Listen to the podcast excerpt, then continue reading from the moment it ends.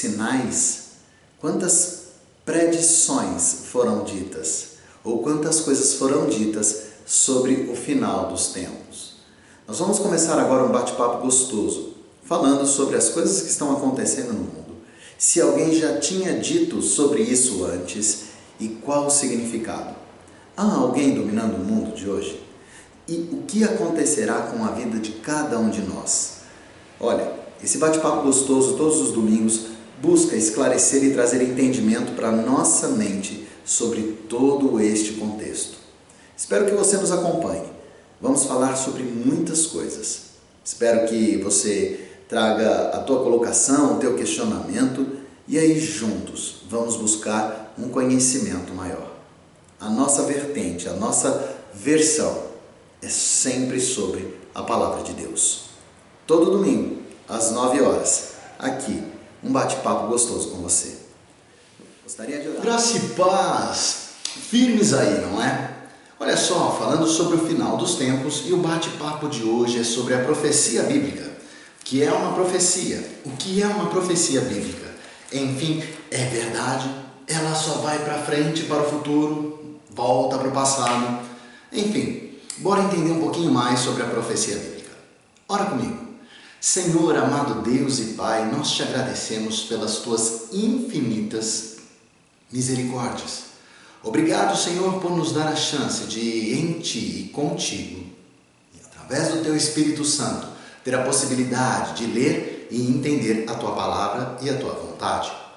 Se agora conosco, ó Pai, traz entendimento discernimento e compreensão. Que possamos saber, ó Pai, que somos nada perto da tua grandeza, que és absoluto e queremos, ó Pai, nos aproximar um pouquinho mais da tua santa e inquestionável boa vontade. Em nome de Jesus que oramos. Amém. Vamos lá. Então, olha só, a primeira ideia sobre profecia é que a profecia é algo que alguém fala amando de outro ou por intermédio de outro. No caso específico da palavra de Deus, alguém está falando amando de Deus. A ideia da profecia, ela é inegavelmente essa.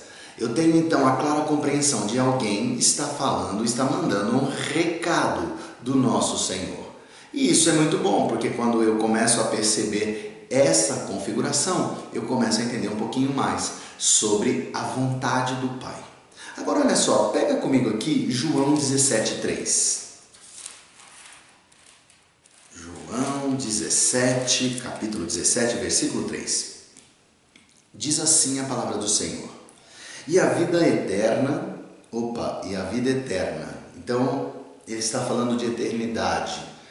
É, nós já vamos falar, porque a eternidade, embora nós já tenhamos dito no passado, mas só para relembrar, a eternidade não é só algo para o futuro, é também algo para trás. Mas vamos lá.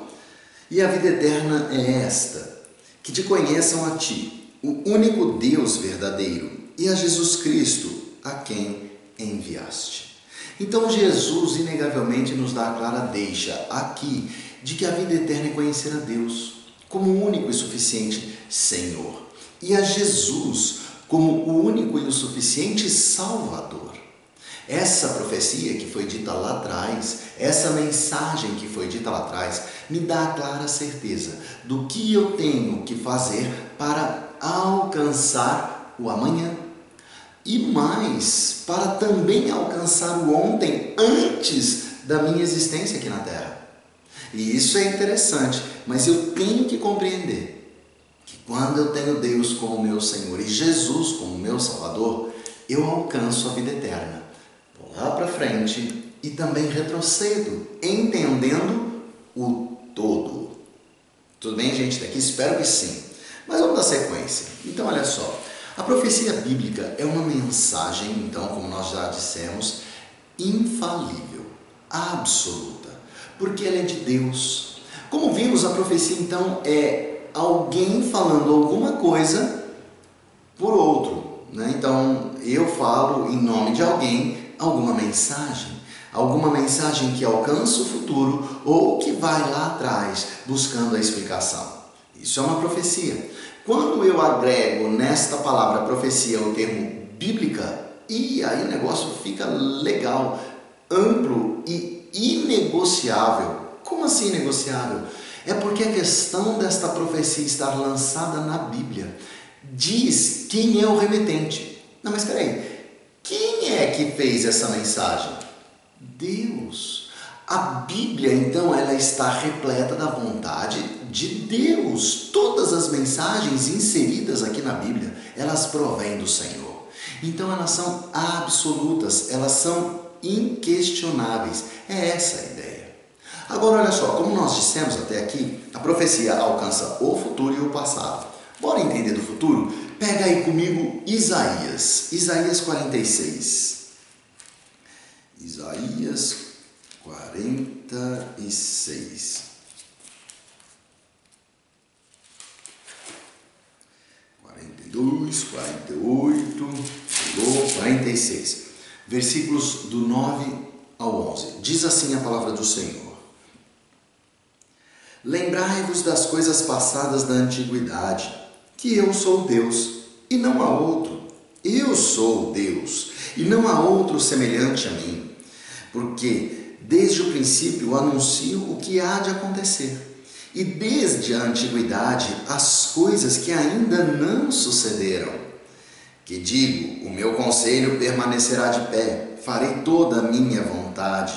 Que chamo a ave de rapina desde o Oriente, e de uma terra longínqua o homem do meu conselho. Eu o disse, eu também o cumprirei. Tomei este propósito, também o executarei. Então, olha só, Deus aqui, inegavelmente, pelo profeta Isaías, então aqui nós temos uma profecia. Ele fala: olha, lembrem-se do que eu fiz no passado, lembrem-se das coisas maravilhosas que eu já fiz. Eu sou o único Deus. E aí então Deus, através do profeta Isaías, nesta profecia bíblica, ou seja, nesta mensagem absoluta de verdade, ele fala do futuro. Porque ele diz então, olha só, as coisas que eu, eu digo, né, o que há de acontecer, e desde a antiguidade, as coisas que ainda não sucederam, coisas que ainda não aconteceram. Então, deixa eu te dar uma mensagem rápida, um exemplo claro. Deus, a palavra de Deus falava que Jesus viria, que o Salvador viria, e ele veio. A palavra de Deus falava que ele seria crucificado e ele o foi, mas a palavra de Deus falava que ele seria ressurreto, que no terceiro dia ele voltaria à vida e voltou. E ali ele venceria o diabo e venceu. E aí nós teríamos um tempo chamado da era da igreja, que é o tempo no qual estamos agora. Só que daí ele fala que Jesus voltaria uma segunda vez para buscar os remidos, os santos, a igreja e ele voltará. Isso ainda não aconteceu, porque eu ainda estou aqui, você ainda está aí. Então, olha só, Jesus voltará a segunda vez, sim, para nos buscar. Então, as coisas foram acontecendo e elas hão de acontecer, como ele diz aqui. E ele fala que então ele tudo que ele disse, ele fará acontecer, todos os projetos dele, ele os executará. Então, essa passagem de Isaías, do profeta Isaías, inegavelmente me fala de uma profecia bíblica do futuro. Mas nós temos um ano passado. Bora pegar então agora a segunda carta escrita pelo apóstolo Pedro. Está lá no finalzinho da Bíblia. Você correu, você chegando antes que eu, mas eu já cheguei. Então olha só, a segunda carta de Pedro, capítulo 1, dos versículos 16 ao 19, diz assim a palavra de Deus. Olha só. Porque não vos demos a conhecer o poder e a vinda de nosso Senhor Jesus Cristo, seguindo fábulas engenhosamente inventadas mas nós mesmos fomos testemunhas oculares da Sua Majestade, pois ele recebeu da parte de Deus Pai honra e glória. Quando pela glória excelsa lhe foi enviada a seguinte voz: Este é o meu filho amado, em quem me comprazo. Ora, esta voz vinda do céu, nós a ouvimos quando estávamos com ele no Monte Santo. Temos assim tanto mais confirmada a palavra profética e fazeis bem em atendê-la, como a uma candeia que brilha em lugar tenebroso, até que o dia clareie e a estrela da alva nasça em vosso coração. Então ele fala: olha, lembra a palavra profética lá de trás? Ela se cumpriu e nós somos testemunhas oculares. Opa, então aqui eu tenho uma profecia bíblica.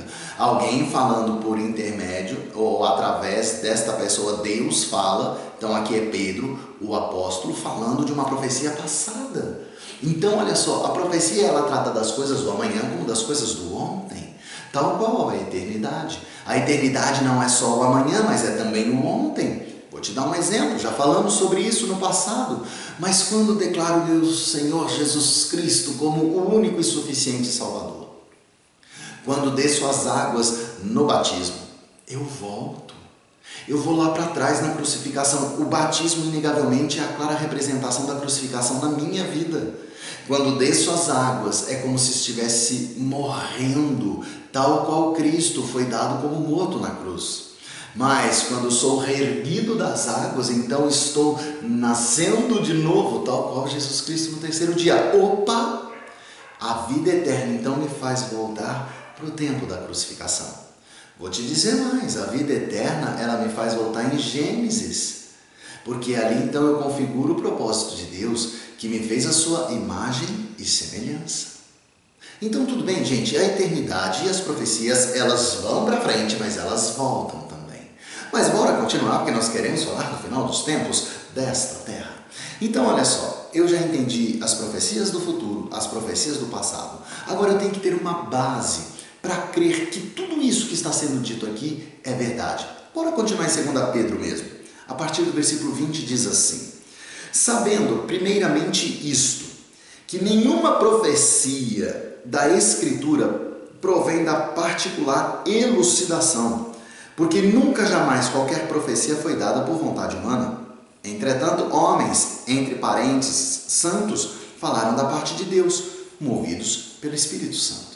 Então está claro aqui que o Espírito Santo de Deus é quem movimenta as pessoas para falarem da vontade dele através da Bíblia. Tudo que está na Bíblia é a verdade e é a verdade absoluta. Deus não mente, ele o cumpre. Existem outros versículos, como Salmo 119, 160, João 17, 7, segunda carta escrita para Timóteo, capítulo 3, versículos 16 e 17. Depois você pode dar uma olhadinha nisso tudo e você verá que, inegavelmente, a palavra de Deus, ela é a verdade, porque ela é a vontade de Deus. Amém? Agora, seguindo tudo isso que está na Bíblia e já tendo um sinalzinho aqui, é só um alerta, nós temos que vigiar.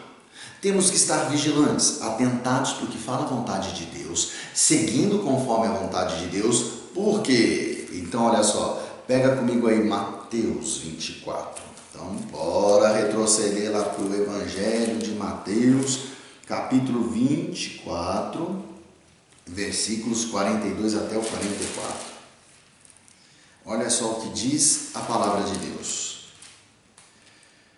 Portanto, vigiai, porque não sabeis em que dia vem o vosso Senhor. Mas considerai isto: se o pai de família soubesse a que hora viria o ladrão, vigiaria e não deixaria que fosse arrombada a sua casa. Por isso, ficai também vós apercebidos, porque a hora em que não cuidais, o filho do homem virá. Então nós temos que estar atentos ao que diz a palavra de Deus e nela seguir. Porque nós não sabemos, olhando agora para o futuro, para o final dos tempos, o dia em que Jesus virá. Sim, virá outra vez aqui, Jesus virá mais uma vez estar entre nós. E quando ele vier, ele não virá mais como uma ovelha para o sacrifício, mas ele já voltará como um leão, aliás, como o leão da tribo de Judá, como nosso redentor e rei, aí sim de forma absoluta. Porque se até aqui o Senhor Jesus está configurando a vitória espiritual, quando ele voltar, aí ele vai configurar na vitória aqui na terra, vitória física. Amém? Então, fiquemos apercebidos do que está por acontecer. Lá na frente, conta para ninguém não. Nós vamos falar da tribulação. Por isso que nós temos que vigiar mas espera, isso serão cenas dos nossos próximos capítulos. Amém? Mas vigiem, fiquem firmes. Agora olha só. A palavra de Deus ou as profecias, como eu disse até agora, elas têm que ser interpretadas de forma literal. Se você pegar a história de Jesus, por exemplo, tudo que estava escrito, desde Gênesis até agora, tudo tem se cumprido de forma literal, conforme eu leio e interpreto. Agora, para a interpretação literal, literal, perdão, se dar de forma correta, eu não posso só ler uma frase, somente um versículo. Eu tenho que ler o todo, eu tenho que entender o contexto. Porque quando eu entendo o contexto, eu vou saber para quem aquela mensagem estava sendo escrita, ou melhor, em qual momento, qual era a cultura, qual era a interpretação, qual era o destinatário. E aí eu consigo compreender melhor a profecia bíblica. Então a interpretação literal, ela me pede uma acurada, uma especial atenção, uma análise integral do todo, não somente de um pontinho. Tem então que buscar o mais para entender a vontade de Deus. Amém? Então olha só, eu não posso me esquecer disso. Porque se porventura eu me esquecer, inegavelmente não compreenderei a palavra de Deus. Me interpretarão, minha interpretação estará equivocada. Amém, meu irmão, minha irmã? Espero que sim. Agora olha só, Deus revela, e com isto o que acontece? Bora pegar Daniel, Daniel 2,28. Oh, cadê Dani? Dani, Dani, Dani, Dani. Livro de Daniel, Velho Testamento, um homem inegavelmente exemplar no seu caminhar. Daniel 2, capítulo 28, diz assim a palavra do Senhor. É, mas há um Deus no céu, o qual revela os mistérios, pois fez saber ao rei Nabucodonosor o que há de ser nos últimos dias. O teu sonho e as visões da tua cabeça, quando estavas no teu leito, são estas Estando tu, ó rei, no teu leito, surgiram-te pensamentos a respeito do que has de ser depois disto. Então a primeira ideia é a seguinte: quando Deus revela, Ele nos mostra o que está para acontecer no futuro. Olha que interessante. Eu sei o que vai acontecer no futuro. E eu não sou médium, eu não sou adivinho, nada. Eu inegavelmente apenas me concentro no que Deus diz. E Ele já me prepara para amanhã. É o que Daniel fala aqui. Agora ele, vamos além. Bora pegar o, o, o Novo Testamento? Bora para a segunda carta de Timóteo? E Timothy, aqui é, é, é, em inglês. Brincadeiras à parte, segunda carta de Timóteo. Pega aí, capítulo 3, versículos 16 e 17. Diz assim a palavra do Senhor: Toda a Escritura é inspirada por Deus e útil para o ensino, para a repreensão, para a correção, para a educação na justiça, a fim de que o homem de Deus seja perfeito e perfeitamente habilitado para toda boa obra. Olha só, gente, esse versículo ele é extremo, ele é gigante na sua, na, no seu alcance. Bom, a primeira ideia é por que serve então a palavra de Deus? Serve para tudo isso, para ensinar, para educar, para repreender, para exortar e serve também para me preparar, para que eu venha estar perfeito para tudo que vier a acontecer. Eu estou perfeitamente, perfeitamente habilitado para toda obra, para toda boa obra. Então a palavra de Deus, inegavelmente, ela tem esse contexto. Bora pegar Atos. Atos, vamos lá, então vamos retroceder um pouquinho antes de Romanos Atos 17, é isso? Atos 17, versículo 11. Diz assim a palavra do Senhor: Ora, estes de Bereia eram mais nobres que os de Tessalônica, pois receberam a palavra com toda a avidez, examinando as Escrituras todos os dias para ver se as coisas eram de fato assim. Só para você entender, Bereia é uma cidade, Tessalônica é uma outra cidade. A palavra de Deus diz aqui o seguinte: olha, os de Bereia, eles eram melhores. Por quê? Porque aqui Paulo, Paulo, hein, o apóstolo, pregava junto com Silas. E os de Bereia, a primeira ideia é a seguinte: enquanto Paulo falava, eles tinham, eles eram ávidos, eles estavam sedentos, eles queriam mais. Eles não dormiam, os olhos esbugalhados, o coração acelerado, a mente inteira aprendendo o que Paulo e Silas diziam. mas eles sabiam que eles deveriam ter a sua atenção e a sua base de fé e convicção não num homem, mas na palavra de Deus. Então, logo depois do discurso, da palestra, do culto do apóstolo Paulo, os de Bereia todos os dias analisavam a palavra de Deus para saber se o que Paulo e Silas falavam era de fato verdade. Uau! Como a palavra de Deus é importante. Nós temos que ter a compreensão disso tudo, porque senão teremos um problema muito sério. Então, olha só, a palavra de Deus, ela nos, é, ela nos aperfeiçoa, nos torna perfeitos para toda boa obra. Mas eu tenho que ir para a palavra. Tudo que eu estou falando agora, saindo daqui, vai pesquisar, vai ver se eu não estou enganado, ou se eu não estou querendo te enganar. Faça isso, como os de Bereia. Agora, olha só, a palavra de Deus ela tem uma outra configuração. Ela nos afasta do inimigo das nossas almas. Efésios, capítulo 6, versículo 11. Bora para Efésios 6, 11. Diz assim a palavra do Senhor: Revestivos de toda a armadura de Deus, para poderes ficar firmes contra as ciladas do diabo. Revestivos de toda a armadura de Deus, para ficar firmes contra as ciladas do diabo. Qual é a armadura de Deus? Aonde eu encontro essa armadura? Eu quero ter a armadura de Deus? Está tranquilo. Leia a Bíblia. Leia a palavra. Lá você vai ter toda a armadura de Deus e estará pronto para enfrentar as ciladas do inimigo de nossas almas. Será que a palavra é importante? É muito importante.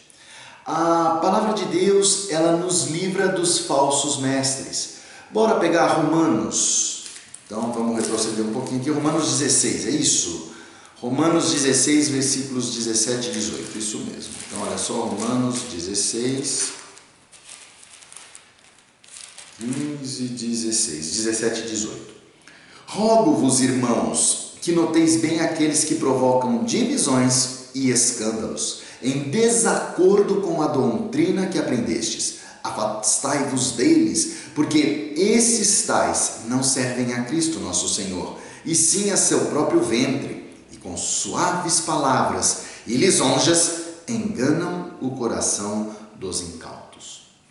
Então, olha só, a palavra de Deus vai mostrar que aquele pastor, que aquela igreja, que aquele irmão, ele não está falando de Deus, ele está falando da vontade dele. Então estou fora, eu estou out. Por quê? Porque ele não serve a Jesus Cristo e ele engana aquele que não é cauteloso, aquele que não persevera na leitura da palavra. Leiamos a palavra, saibamos o que ela nos mostra. Amém? Ele, a palavra de Deus promove uma igreja que evangeliza. Mateus 28, vamos ler, 28, ide por todo mundo e pregai o evangelho, ensinando a cada um, né? Então olha só, Mateus 28, é o último capítulo, o último versículo de Mateus.